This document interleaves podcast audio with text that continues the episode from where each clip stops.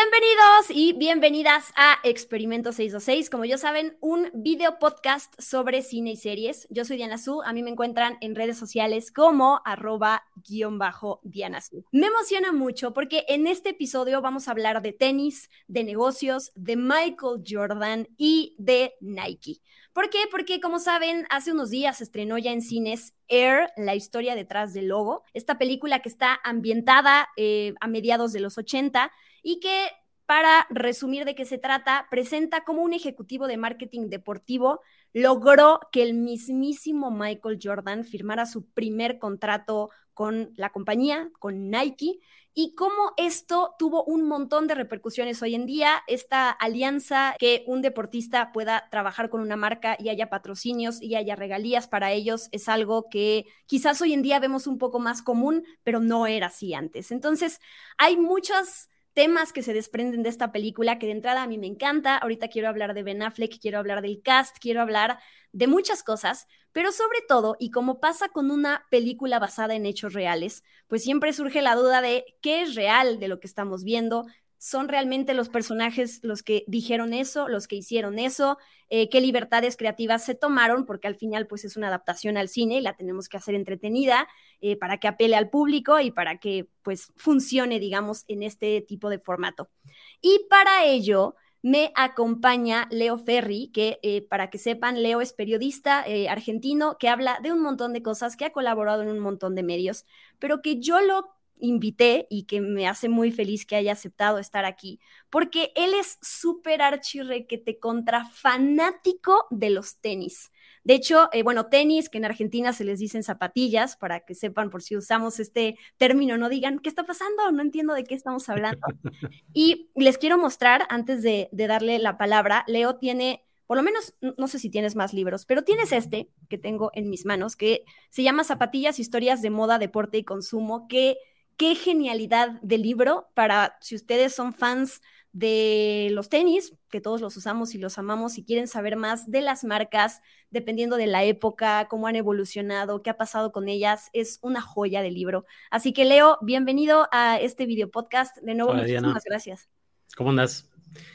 Es el único libro por el momento. Veremos si en algún momento la concentración me permite llegar a, escribir otro, pero por ahora es el único. Oye, y antes de entrar en el tema de la película, quisiera preguntarte para que la gente que nos, vea y nos escuche tenga un poquito más de contexto sobre ti y tu amor por los tenis. ¿Cómo surge ese amor? ¿Desde cuándo? ¿Y cuántos pares de tenis tienes a la fecha? No sé si, si, mm, si hay un momento puntual en el que diga, eh, me encantan las zapatillas. Fue una búsqueda periodística más que nada. Me di cuenta que había un tema y que había para desarrollarlo, y en la Argentina no había libros sobre el tema, así en los Estados Unidos, y muy poco escrito en español incluso. Entonces dije, bueno, si no lo hizo nadie, lo tengo que hacer yo. Hubo que convencer a una editorial, hubo que investigar bastante, hubo que trabajar a largo plazo, cosa que, era algo que era mi primer libro y yo lo estaba descubriendo. Entonces, eh, eso eran, digamos, las, cosas nuevas y las complicaciones. Tengo recuerdos, obviamente, que eh, tenía cuando yo era pequeño iba al colegio y tenía que ir con determinado color de zapatillas, eh, no podían ser de colores, tenían que ser blancas y ese tipo de cosas que a mí no me gustaban. Y después el fanatismo o el gusto por las zapatillas se fue dando de a poco. Yo tengo 60 pares de zapatillas, más o menos, par más, par menos. Es un montón para algunas personas y no es nada para otros que son coleccionistas y que lo hacen esto desde hace muchísimos más años. Yo, yo lo que digo es que yo me, encargué de conocer el tema desde el lado del periodismo, pero desde el lado del fanatismo y de los sneakerheads y demás, hay un montón de gente que sabe más, que sabe el nombre de cada modelo de Jordan o de cada modelo de determinada marca. Yo eso no lo sé.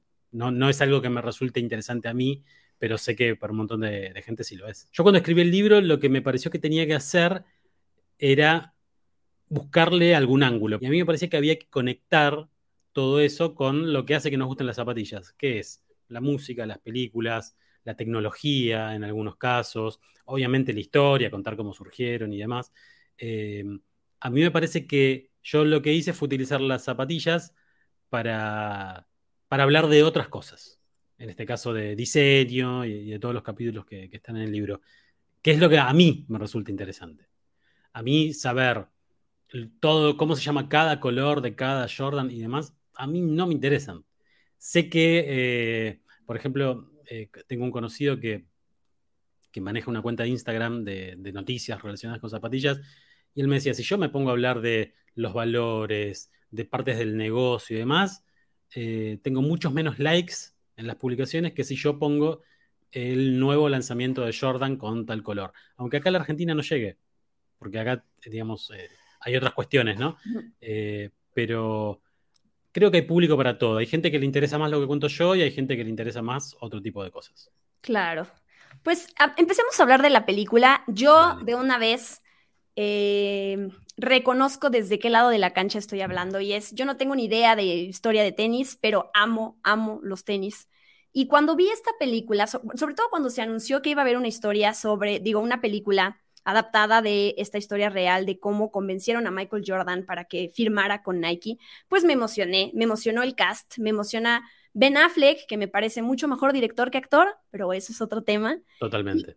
me gustó mucho porque hay como hay una historia motivadora detrás. Son de esas películas que tú sales y que dices, me puedo comer al mundo, ¿no? Así como este ejecutivo logró eh, conquistar con un speech a un jugador como Michael Jordan, todo es posible en la vida, ¿no? Tú terminaste de ver la película y ¿qué te hizo sentir? ¿Te quedó a deber?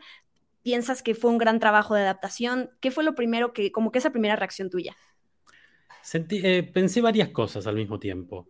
En principio encontré algunas, algunos detalles que realmente eran detalles que digo, ¿esto realmente fue así? Y después me puse a investigar un poquito más si realmente había sido así. Después me pareció que toda la cuestión del diseño de producción, la reconstrucción de época, la ropa que utilizan, la música, está súper bien. Hace que la película eh, tenga ese toque nostálgico que, que tan buen negocio es hoy en día. Y me parece que la película tiene humor, que me pareció fundamental. Y una de las cosas que a mí me gustó saber que se iba a hacer este tipo de película, ¿no? Pero me generaba desconfianza, porque digo, van a contar cómo fue que un deportista llegó a grabar, a, firmar un contrato con una marca. Es algo bastante chiquito. Es como, eh, ese tipo de dramas de, de negocios, ¿no? Ese subgénero eh, del cine que a veces puede estar súper bien, pero a veces queda como en la nada. Y lo que me gustó de la película, creo que ahí es, donde se ve lo buen director que es Ben Affleck, fue como, por ejemplo, algo que, te escuché decir a vos, Michael Jordan no aparece. O aparece siempre su sombra o, de espaldas. Y el, protagonismo está centrado en todos los otros cinco o seis personajes que aparecen en la película. Y eso me parece que es lo acertado. Eh, porque si vos haces foco en la firma de un contrato, de lo que un jugador quería para llegar a una marca, y yo no sé si va a ser tan interesante. Eh, esta, famosa charla que, no sé si famosa, pero Ben Affleck contó que eh, se fue a entrevistar con Michael Jordan. Le dijo que para él era importante tener el visto bueno de Michael Jordan. Y dice, y cuando lo voy a ver, es uno de los tipos más intimidantes que hay, mide casi dos metros, lo tengo enfrente y es Michael Jordan, o sea, no es eh, tan simple hablar con él. Y dice que le preguntó, bueno, ¿qué, ¿qué tiene que tener la película? ¿Qué no puede faltar en la película? Y Jordan le dijo, nada de esto hubiera pasado si no fuera por mi mamá, y que en ese momento le cambió la mirada, o sea, le hizo notar que eso era algo importante a un tipo todopoderoso como Michael Jordan, justamente, y después lo que le dijo es eh, que tenía que ser interpretada por Viola Davis. Mencionaste varios temas, sí, voy a empezar con el de Michael Jordan, con esta, este acercamiento que tuvo Ben Affleck con él, porque no es una película de Michael Jordan, de entrada, ¿no? De hecho, eh, omitieron, el título de la película pudo haber sido Air Jordan, ¿no? Como se llaman los tenis. Y esa palabrita que, claro, además de lo que les hubiera costado poner la marca, el nombre completito, pues también de alguna manera se están desprendiendo de la figura de Michael Jordan para contar esta historia, que creo que sí, ya lo dijiste tú, fue un súper acierto. Esta historia es más, el foco está en la mamá de Michael Jordan, como dijiste, está en estos ejecutivos, está en... Em, Michael Jordan para la gente, ya sea que lo seguiste jugando o que lo conociste, no sé, por Space Jam, ¿no? O sea, lo puedes ver en cualquier lado de la cultura pop, en los deportes, en donde quieras. Michael Jordan es una figura súper reconocida, ¿no? Es muy famoso, tú ves la silueta y lo reconoces, de hecho, en el logo de Air Jordan, pues es él saltando. Entonces era muy difícil elegir al actor correcto para interpretarlo en un par de escenas que además iban a ser muy, muy cortas y muy rápidas. O sea, él no iba a tener un protagonismo. Entonces, lo que dices que se me hace muy interesante es Ben Affleck apostó mejor por tener a un actor que está ahí, que se ve de espaldas, nunca se ve su cara, para que la gente le atribuyera todo eso que conoce de Michael Jordan a esa figura, digamos, como omnipresente, ¿no? Como algo más abstracto. Tú sabes lo que es Michael Jordan, tú sabes lo que representa, tú sabes sus logros, entonces ponlos en esta figura, que no vas a ver su cara, pero entiende su historia y conoce su contexto. Entonces, el foco jamás se va de la mamá, jamás se va de esta transacción de la película, pero eh, no deja de estar ese peso de, pues Michael Jordan es Michael Jordan y es quien nos importa ver cómo lo convencen. A mí me parece que eh, varias cosas de, lo que vos decís. Eh, usaste la palabra abstracto. El título tenía que ser abstracto, no podía ser Air Jordan, ¿no? Tenía que ser Air, aire. Al mismo tiempo, todos sabemos a lo que refiere. Refiere a Michael Jordan por un lado, refiere a la tecnología, de las zapatillas por otro, y es un sinónimo de la marca. Es como también eh, una gran publicidad en algún punto, el título y la película toda. Pero eso está bien. Yo creo que en este, en este punto de la historia ya mencionar a una marca no significa hacer publicidad. Nike forma parte de la cultura popular eh, en el mundo y todos sabemos de lo que hablamos. Y después eh, el hecho de eh, no mostrar a Michael Jordan, no, no, no, tener que elegir a un actor, le saca un poco el protagonismo. Por otro lado, yo creo que una película de Michael Jordan vamos a tener cuando Michael Jordan ya no viva, no en este momento. Mientras él esté, yo creo que, que no, sé, es como en el caso de Maradona en algún punto. De hecho, Maradona decía que lo quería conocer a Michael Jordan. Y sabes que no se yo creo que nunca se conocieron porque eh, no compartían marca sponsoreo deportivo. Wow. Neymar lo conoció a Michael Jordan. O, quién es en la historia del fútbol más importante y más popular, Maradona o Neymar? Maradona. Entonces, eh, me parece que, pasó eso. Maradona realmente quería conocerlo a él. Eh, pero bueno, volviendo a la película, me parece que lo que hacen con eso, con ese juego, con esas sombras, con esa silueta de Michael Jordan, es sacarle protagonismo, pero al mismo tiempo vos sabés que está ahí. Y te saca, lo saca del centro de la atención lo que sucede, todo lo que lo rodea, me parece que es lo que, lo que termina siendo más importante que la figura de él solamente. Claro. De hecho, se le preguntó hace poquito con todas estas películas biográficas que están haciendo, en algún punto alguien le preguntó a Michael Jordan si él quisiera eh, tener una película sobre su vida y dijo, por el momento no, o sea, no, no tengo a alguien en mente que me interprete ni nada, entonces es probable que tengamos que esperar a que, no, no quiero hablar de su muerte, pero de, de que ya no esté para que alguien tome como pues no sé, busque esos derechos para hacer algo. Pero no, no, no vamos a matar a Michael Jordan. No, no, no, no. Es muy joven, por suerte. en este podcast. Mencionaste esta parte de, de Air Jordan, de los tenis, de la palabra aire, de la traducción literal, entre la historia, entre la ficción y entre los componentes de, este, de estos tenis. ¿Qué, ¿Qué, es lo que los hace tan... y los colores, que eso, es otro aspecto importante de ellos? Pues que me platicas, platiques sobre eso.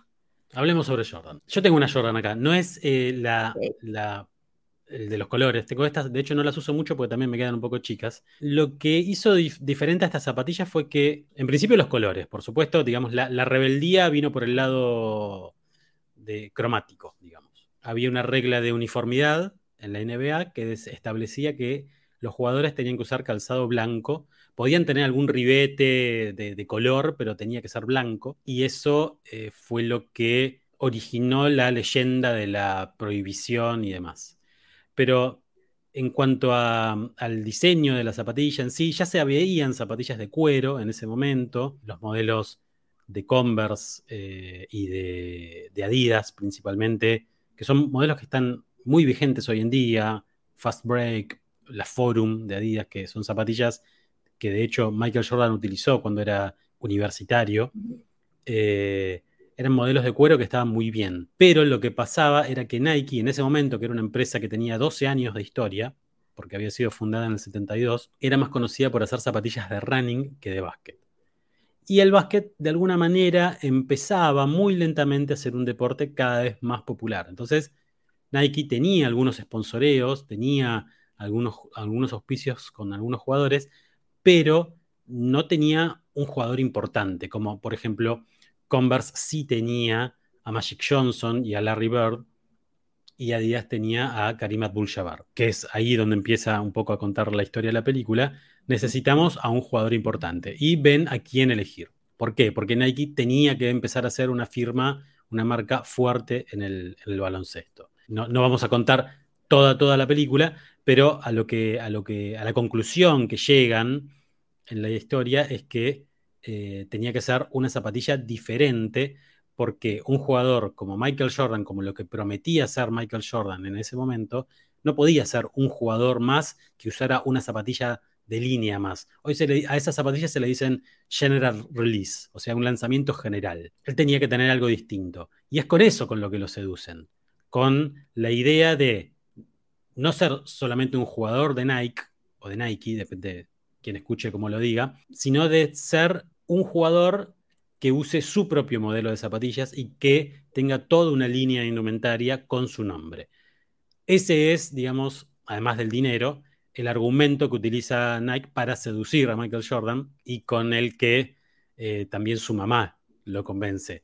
Es muy importante la figura de Deloris Jordan en, la película.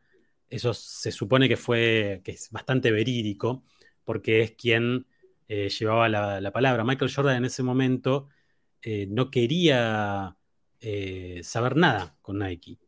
Él había utilizado Converse en su carrera universitaria eh, y, había, había, utilizado Adidas. En los Juegos Olímpicos de Los Ángeles 84, él utiliza las Converse Fast Break, que es un modelo de básquet también. Entonces, se sentía cómodo con ese tipo de zapatillas, con esas marcas. Y Nike no era conocida en básquet justamente por esto que decíamos recién. Era una marca popular para, para corredores. La tecnología Air fue pensada para el running. Es una tecnología que, se le acercó un ingeniero aeroespacial a Nike. Esa, historia encima, claro, espacio, aire, ¿no? Es como que todo cierra. Y se dice que, bueno, les deja las plantillas así como de aire, de aire comprimido, presurizado, a Phil Knight, el personaje que hace Ben Affleck, y Phil Knight en un momento, bueno, no le convence, pero se las pone adentro de sus zapatillas y sale a correr. Y dice, bueno, puede haber algo en esto, puede ser interesante.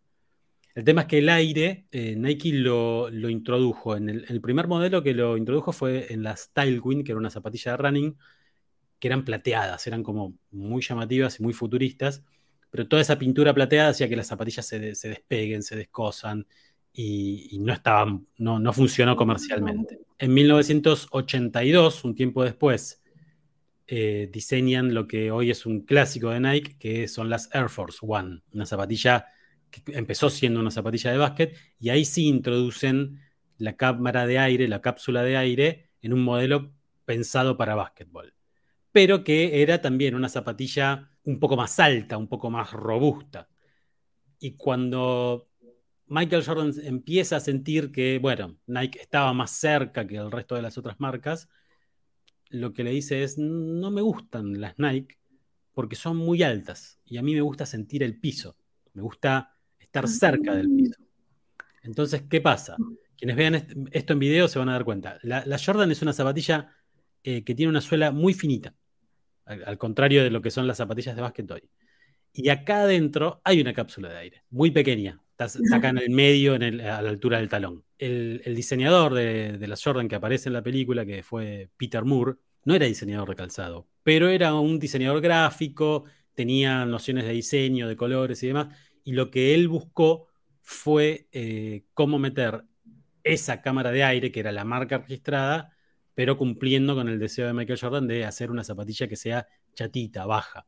Y lo logró diseñando esta zapatilla que es emblemática, un poco por, por esta historia que cuenta la película, otro poco porque fue un diseño súper innovador para la época, porque era una zapatilla con el nombre de un jugador, eso hasta el momento no pasaba, las zapatillas tenían algún nombre, pero ningún jugador era tan importante como para bautizarla con su nombre. Y porque con el tiempo, bueno, fue creciendo esta leyenda de la prohibición de las zapatillas que está mencionado en la película, y porque además Nike lanzó un modelo de Jordan por año desde 1984 hasta ahora. También hay, un montón de cosas que tienen que ver con la estrategia de la marca de posicionar a este modelo como un, objeto de moda y eso es lo que hace que, no sé, se la ponga cualquiera de las Kardashian eh, o Billie Eilish y que el resto, eh, su público quiera, quiera usar lo mismo que ellos. Antes las celebridades eran los deportistas y ahora son los músicos o, los influencers y demás. Entonces, hay como una. Estoy, resumiendo 30, 30, años de historia en, muy poquito tiempo, pero básicamente es eso lo que hizo que las, las Jordan sean tan importantes para, para la industria de las zapatillas y para la historia.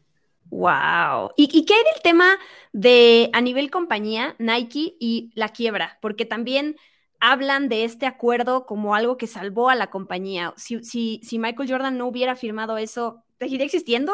¿Tendría alguna relevancia hoy en día? ¿Se hubieran enfocado? Digo, sé que es un poquito como suponer, ¿no? Pero ¿qué hubiera pasado? Claro, es contrafáctico. Eh, entonces no vamos a saber nunca. Se supone que, a ver, Nike eh, em, tenía dos fundadores, Phil Knight y Bill Bowerman. Phil Knight era un, era un hombre que empezó importando zapatillas de Japón, las, que hoy son las Onitsuka Tiger o ASICS. Él, se encargaba de llevar esas zapatillas a los Estados Unidos. Tenía una, una firma que se llamaba Blue Ribbon Sports y su trabajo era ese. Pero en algún momento se pelea con los japoneses y eh, lo que se da cuenta es que tiene que tener una, una marca propia. En 1972 funda Nike, especializado por supuesto en hacer zapatillas de running, algunas remeras, algo de ropa. Eh, el primer producto que lleva la marca Nike fue un botín de fútbol fabricado en México, después de los, de los, de los Juegos Olímpicos del 68 creo que fueron, pero que fue un fracaso porque la goma, con el clima frío de, de algunas regiones de Estados Unidos, se quebraba, digamos, no funcionó. Eh, y después eh, sí, eh, empiezan a evolucionar con básicamente el, primer modelo conocido de Nike es la Cortés, que es la zapatilla que utiliza Forrest Gump para correr en su película, la que, la que le regala Jenny. Nike crece, se va haciendo lentamente popular, era otra época, ¿no? los negocios crecían de otra manera a como crecen hoy. Es difícil saber si hubiera quebrado o no. En, ese, en un momento hacen pública la compañía, o sea, eh, eh, empiezan a cotizar en bolsa y Phil Knight dirige la empresa, pero ya no le pertenece. Y la abren a, los accionistas porque necesitaban dinero para poder crecer. Y ellos ya no tenían más dinero para invertir el, dinero propio. Entonces, la empresa crecía. Sin Michael Jordan hubiera crecido de otra forma y probablemente, quizás hubiera crecido de una forma más lenta. Pero no sé si hubiera ido a la quiebra. Por ahí aparecía otro deportista. Lo cierto es que Nike empezó también a ser, eh, en ese momento se transformó en la marca más importante de los Estados Unidos, pero hasta ahí nomás, porque durante los 80 la marca más importante de los Estados Unidos era Reebok, porque se, se dieron cuenta que tenían que vender zapatillas no solamente para hombres, sino también para mujeres. Y Nike empieza a ser la marca más grande del mundo a nivel global recién en los 90, cuando viste al seleccionado brasilero, cuando se mete en el mundo del fútbol. Entonces, ¿qué hubiera pasado? Y en realidad hay muchos factores que, determinan o que hacen que una compañía sea más grande o más chica o, que crezca más rápido o más lento. Eh, hubiera sido distinta la historia y no estaríamos grabando este podcast. Son es, ese tipo de, de incógnitas que nunca sabremos son las razones por las cuales me gustaría eh, explorar el multiverso. En el multiverso en donde Michael Jordan no firmó con Nike, ¿qué pasó? Claro, claro.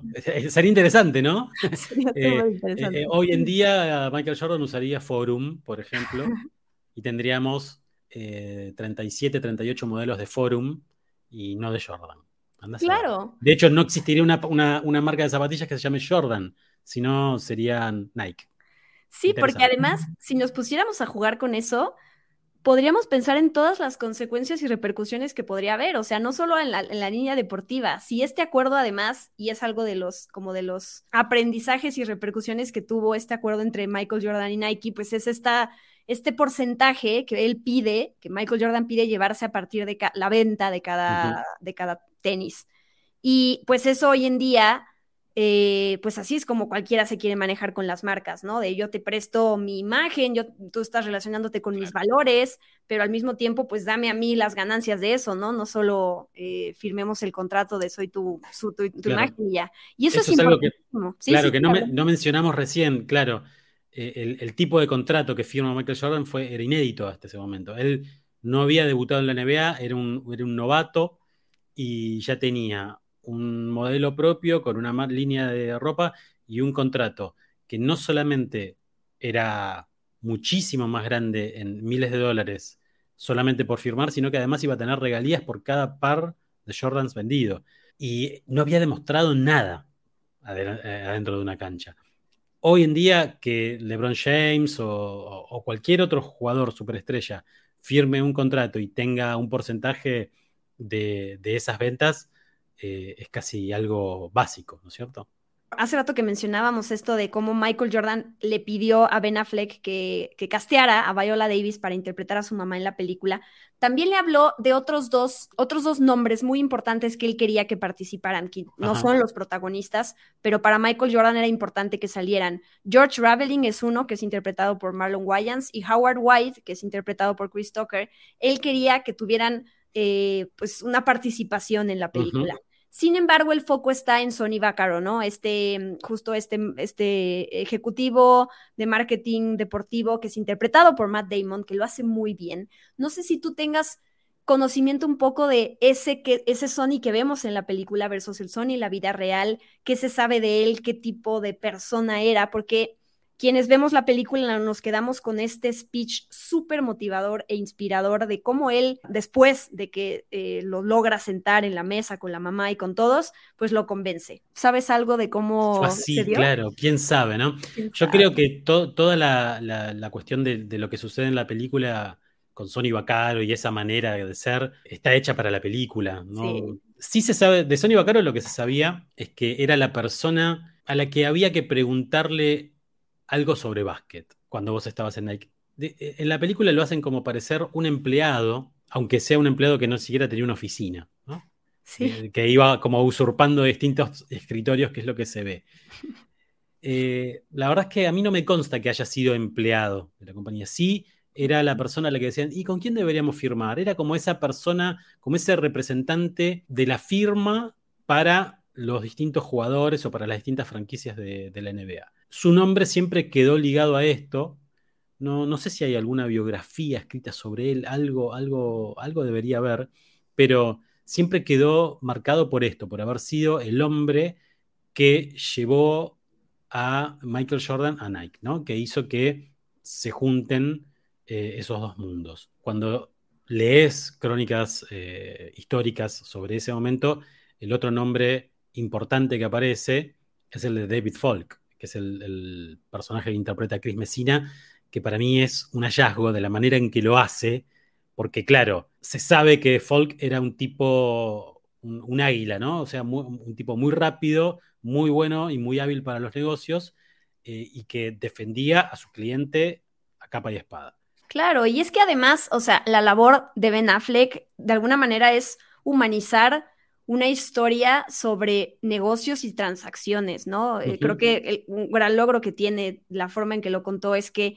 pues tú lo dijiste, ¿cómo es que iban a contarnos algo que se reduce a una junta de negocios, que al final salió bien, en una película de lo que dure, ¿no? Y hacerla llena de suspenso y no sabemos qué va a pasar, aunque sí sabemos porque conocemos la historia, esto es como en retrospectiva, ¿no? Conocer el paso a paso. Cuando salí de la película escuché algunos comentarios también como, ay, pero es que es una película de patrocinios y marcas, y tú lo decías, ya no, hoy en día existe esta parte de, vamos a hablar de tenis, no vamos a decir el nombre de la marca porque entonces es darle promoción y entonces eh, eso, eso está mal, ¿no? Estamos promocionando algo gratis y creo que también la película evade todo eso.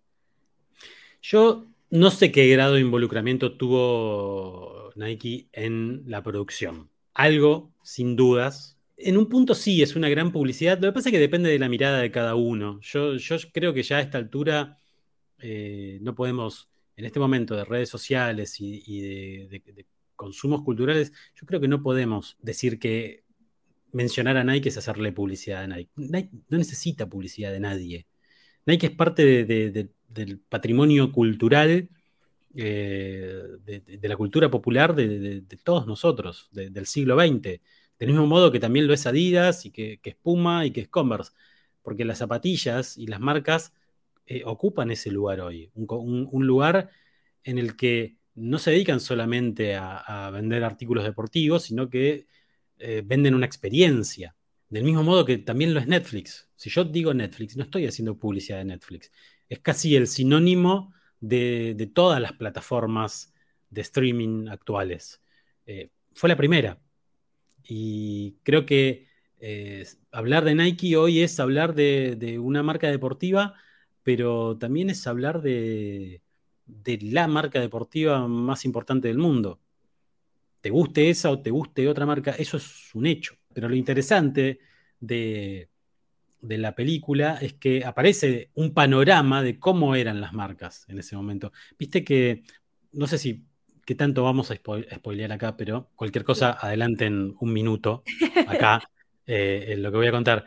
En, la charla que tienen Sony Bacaro y Deloris, él le dice, yo te puedo decir exactamente qué te va a ofrecer Adidas y qué te va a ofrecer Converse. Y le dice, vas a ir a ver Adidas y le vas a tener que preguntar quién dirige la compañía, porque ellos no saben quién dirige la compañía.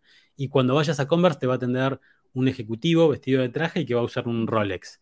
Y después cuando Deloris va, eh, ve eso y es un momento hermoso de la película, porque vos estás esperando a ver si lo que, lo que le dijo eh, Bacaro a ella realmente se cumple y realmente se cumplía. Y además, ¿qué película hoy en día ya no es publicidad para, para promocionar su merchandise, ¿no? O sea, ahorita Super Mario Bros., la película, las películas de Disney, las películas de Star Wars, o sea, siento que esa gente que también se siente atacado, ¿no? Por la publicidad y por lo que haría Don Draper en Mad Men, eh, también es como, ¿en qué mundo vives, no? O sea... Sí, a mí me parece que vamos a ir al, ejemplo más, eh, más práctico, ¿no? En esto, que es de volver al futuro.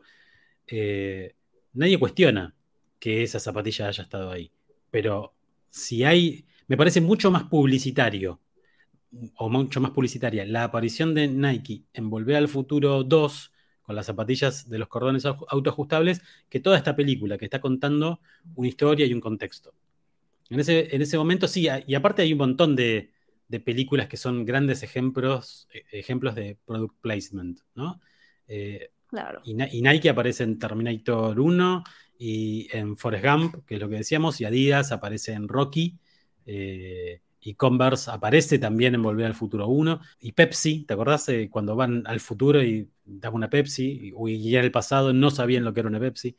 Bueno, eso pasa en todo el mundo. Yo creo que, hay que desdramatizar un poco eso.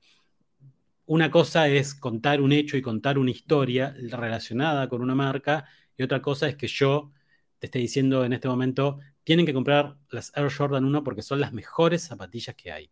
Eso sí es una publicidad y contar una historia no es una publicidad. Creo que hemos cubierto bastante bien como varios aspectos que tienen que ver con la película.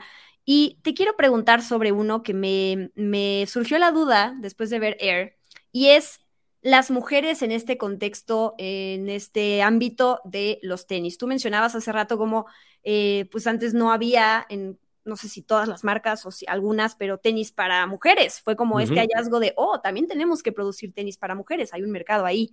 Y para mí, la mamá de Michael Jordan en la película, Viola Davis, no solo es este personaje, uno de los, una de las protagonistas, no solo es este homenaje a la mamá de Michael Jordan, no solo es em, un personaje fundamental dentro de este acuerdo de negocios, sino que es una mujer y es la única en esta mesa, en, cuando están en la junta y están todos estos vendedores de Nike, está el, papá de Michael Jordan, sé que ahí tenemos una historia personal diferente, con sus altibajos, que no voy a tocar, pero ella como mujer eh, toman, metiéndose en una decisión, o sea, no, no, la quiero yo tomar como la mamá de Michael Jordan, sino la quiero ver como una mujer dentro de esta industria, cómo ha evolucionado el, papel de las mujeres en la industria de los tenis. Yo creo que la industria del, deporte y de las marcas deportivas, eh, al igual que un montón otras, siempre estuvo predominada por los hombres. La decisión de, darle ese tipo de protagonismo a Deloris en, en Air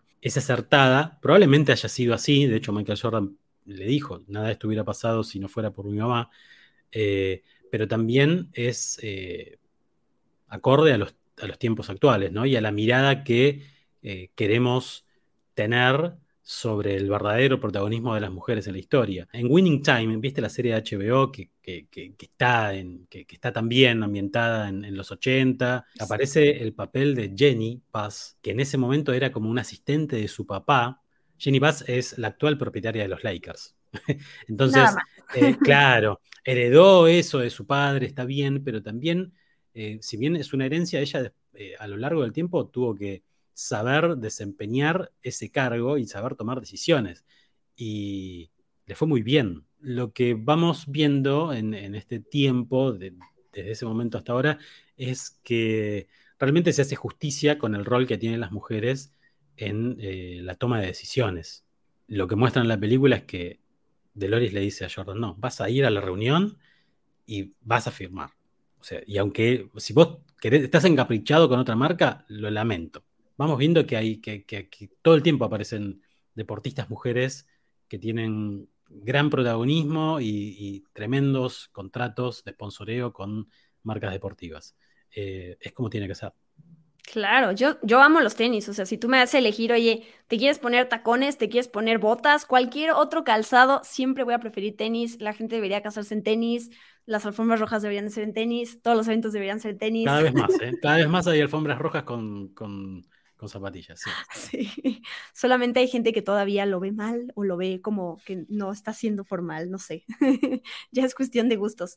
no sé si quieras, ¿hay algo, algún punto que queramos tocar más de la película? Lo que más dudas me generaba era qué historia iba a contar. Porque viste que hay una historia de, la de prohibición. Entonces, van a contar la historia oficial, la que durante años Nike publicitó lo que decíamos, lo que habíamos contado antes, eh, era que las zapatillas permitidas en la NBA eran blancas, pero estas zapatillas tenían rojo y negro, y la estrategia publicitaria de, Nike era decir, bueno, si son prohibidas, cosa que según Nike efectivamente pasó, nosotros vamos a pagar la multa. Pero eh, lo cierto es que después cuando se investiga un poco más eh, la, la historia de las Jordan Banned, Band prohibidas, eh, no fue tan así, porque esta zapatilla ah. no estuvo lista para, para que Jordan la use por primera vez. Había que mandarla a producir y demás. Entonces lo que le dieron a Jordan fue un modelo que se llamaba Airship, que era un modelo bastante parecido, era el, mismo tipo de, de zapatilla. Y lo que prohibió la NBA, la carta que le manda la NBA a Nike, decía que Michael Jordan utilizó alrededor de tal fecha una zapatilla de colores rojo y negro y que por favor se abstenga de hacerlo. Lo que, lo que se prohibió en definitiva fue el uso de esos colores y el uso de esos colores había sido en otra zapatilla que no era esta. Pero, rápidos, si hay algo que hace Nike quizás mejor que las zapatillas es la publicidad. Eh, lo que hicieron fue hacer una publicidad en la que decía, en tal fecha la NBA le prohibió a, Nike eh, que se utilicen estas zapatillas. Por suerte a vos no te pueden prohibir comprarlas. ¡Wow! Entonces, claro, esa, publicidad búsquela en YouTube porque es, eh, es, muy simple, es muy de la época y me parece que ahí, se, eso, ahí sentó las bases de la leyenda de las Jordan 1. Hay un documental, que por suerte es documental y no es una, una historia, en la que todos los protagonistas de esta historia. El documental se llama The Legend of AJ1, está en YouTube. Eh, hay que pagarlo, pero está en YouTube. Cuentan, los protagonistas de la historia decía, cuentan cómo fue todo esto. Y está David Stern, que era el comisionado de la NBA, aparece Peter Moore, el diseñador, aparece Phil Knight, aparecen todos los protagonistas de la historia diciendo cómo fueron las cosas. Y una cosa que dice David Stern es, nunca fueron prohibidas, nunca fueron prohibidas. Lo que se prohibió fue un color y que era encima de otro modelo. Después se actualizaron las reglas de la NBA. Puede ser que Nike haya pagado las multas, que eran de 5 mil dólares por partido, parece un, monto pequeño hoy, pero nunca fue esa zapatilla. Ahí hay como una leyenda que, merece ser eh, dicha. ¿Y hoy en día esas multas ya no existen? No, los jugadores, eh, digamos, los equipos tienen, al igual que en el fútbol. Eh, un sponsor técnico que es el que le da las, camisetas, eh, los jerseys y, los pantalones y demás, pero se reserva para cada jugador su propio contrato de sponsoreo para el calzado. Con los jugadores de fútbol pasa lo mismo. y basta con ver un partido de la NBA, hay zapatillas de cualquier color, no tienen que combinar con el uniforme ni con nada. Cada uno puede ponerse lo que quiere. No, y sobre esa leyenda, claro que va a vender más una historia ahí oscura de quizás lo que tienes en tus manos es ilegal y entonces eso le da un sabor diferente. Totalmente, claro, todo lo que sea prohibido ya basta, basta para, que sea eh, más atractivo también. 100%. Oye, mencionaste este documental eh, de YouTube y eso te quiero preguntar, ¿qué otros, sobre todo material audiovisual, o sea, películas, documentales o series? También ya mencionaste la de Winning Time de HBO Max, pero otros títulos que, a ti te gustaron mucho que o incluyan tenis que te guste de una manera, que te guste cómo lo, los justo cómo los incluyeron, o que te cuente un poquito de la historia y el contexto de, tenis. Ese, documental debutó en pandemia, ¿te acordás? Estábamos todos viéndolo. Sí, el de The Last Dance, el de Netflix, ¿no? Sí. Exacto. En el que muestran que Michael Jordan en, su último partido en el Madison Square Garden vuelve a utilizar la Jordan 1. Algo que también se ve en Netflix, que se llama Abstract, The Art of Design, es un documental que habla sobre diseño en general, sobre artes visuales, tiene un capítulo dedicado a la fotografía, otro al cine, otro al diseño de interiores, otro a, no sé, a la arquitectura, y hay un episodio dedicado al diseño de zapatillas.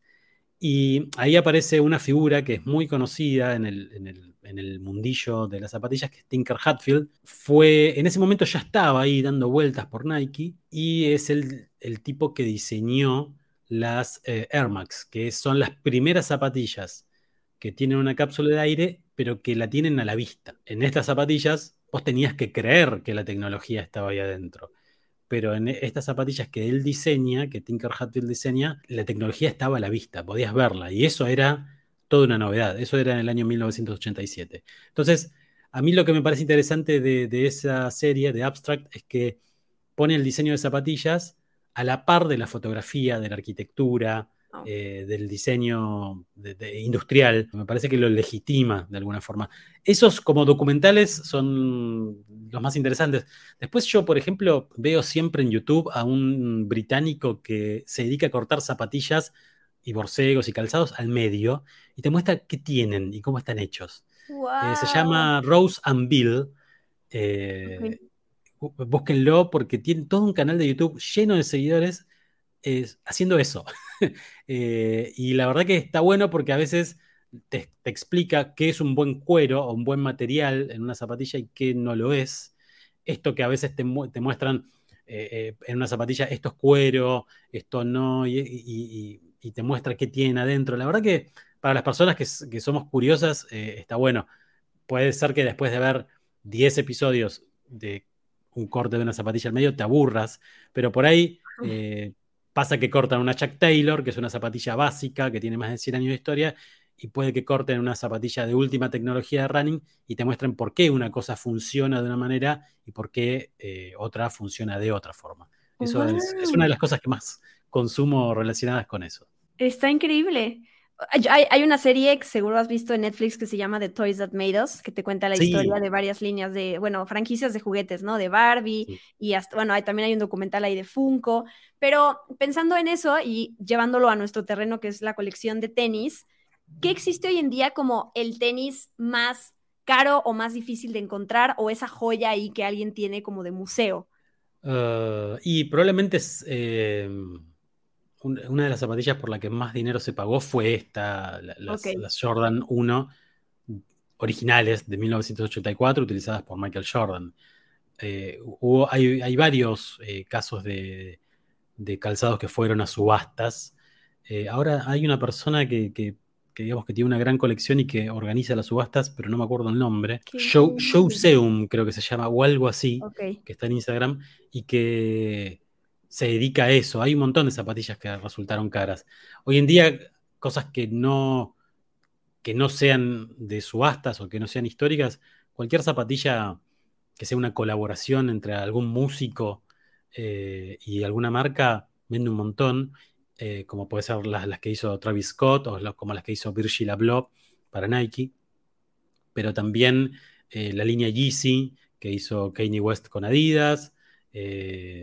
Todo eso cotiza un montón. Me parece que esa sinergia entre, entre distintos componentes, una marca, un músico, un artista, hace que sea mucho más fuerte. Y lo que vale mucho dinero en este último tiempo son las eh, zapatillas de una marca deportiva en alianza o en colaboración con una marca de lujo. Valenciaga con Adidas, Dior con Nike, etcétera, etcétera. ¿Y cuáles son los pares de, tenis que tú más eh, atesoras, que tú tienes? Yo el, tema que tengo en las zapatillas es que me gustan y tengo, pero tengo solo zapatillas que uso. No tengo una zapatilla como reserva, como reserva de valor, claro. Mm. Tengo unas ahí que una vez me regalaron y que es como un modelo numerado, que hay pocos ejemplares en, el mundo, pero, pero y no las uso porque no me entran. Pero en general, eh, cuando me llega alguna zapatilla o cuando compro algo, pienso en, que la voy a usar, en su comodidad y en su estética. Em, si no, no, no, no me compro. De hecho, tengo estas Jordan 1 que me acuerdo que me las compré, pero supongo que después con el tiempo me creció el pie, eh, porque me quedan un poco ajustadas. Y tampoco me resulta el, modelo más, eh, más cómodo para utilizar hoy. No significa que sean incómodas, sino que para mis pies no son tan cómodos. Claro, no, eso es como el equivalente de los que compramos figuras y no las sacamos de la caja, ¿no? Es como. bueno, yo los Funko los tengo todos fuera de su caja. Ah, yo también, por supuesto. Están para eso, están para tocarlos, para moverles la cabecita, si no, para, para, mí. entiendo que, sea un buen negocio por ahí tener una figura y, que durante, después de, de mucho tiempo cobre cierto valor. Pero no sé, yo tengo muñecos de Masters of the Universe de los años 80, de cuando yo era chico, y yo los tengo ahí y no se me ocurriría venderlos ni de casualidad. De acuerdo, pero si hay gente que no lo saca y cuando lo sacas ya resta valor para mucha gente, entonces cada quien, cada quien.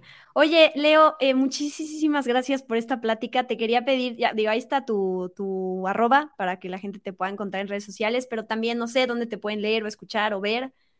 Eh, escribo en el diario La Nación de, Argentina, a veces, a veces escribo alguna nota relacionada con, zapatillas y demás, pero todo lo que, lo que sea, lo que no tenga que pasar por el filtro de ningún medio, ninguna edición y demás, eh, lo comparto en, mis redes sociales que son arroba soy Leo Ferri. Muchísimas gracias. No sé si hay algo más que quieras decir. Creo que hablamos de todo, Diana, incluso de películas de zapatillas y de películas de zapatillas. Así que creo que nos damos por satisfechos eh, en este episodio. Gracias a vos por la invitación. No, pues muchísimas gracias y gracias a todos los que vieron o escucharon este episodio. Recuerden, hay nuevos episodios de, de Experimento 626 cada semana. Yo soy Diana Su, me encuentran en redes sociales como arroba guion bajo Diana Su y nos encontramos en la próxima semana. Adiós.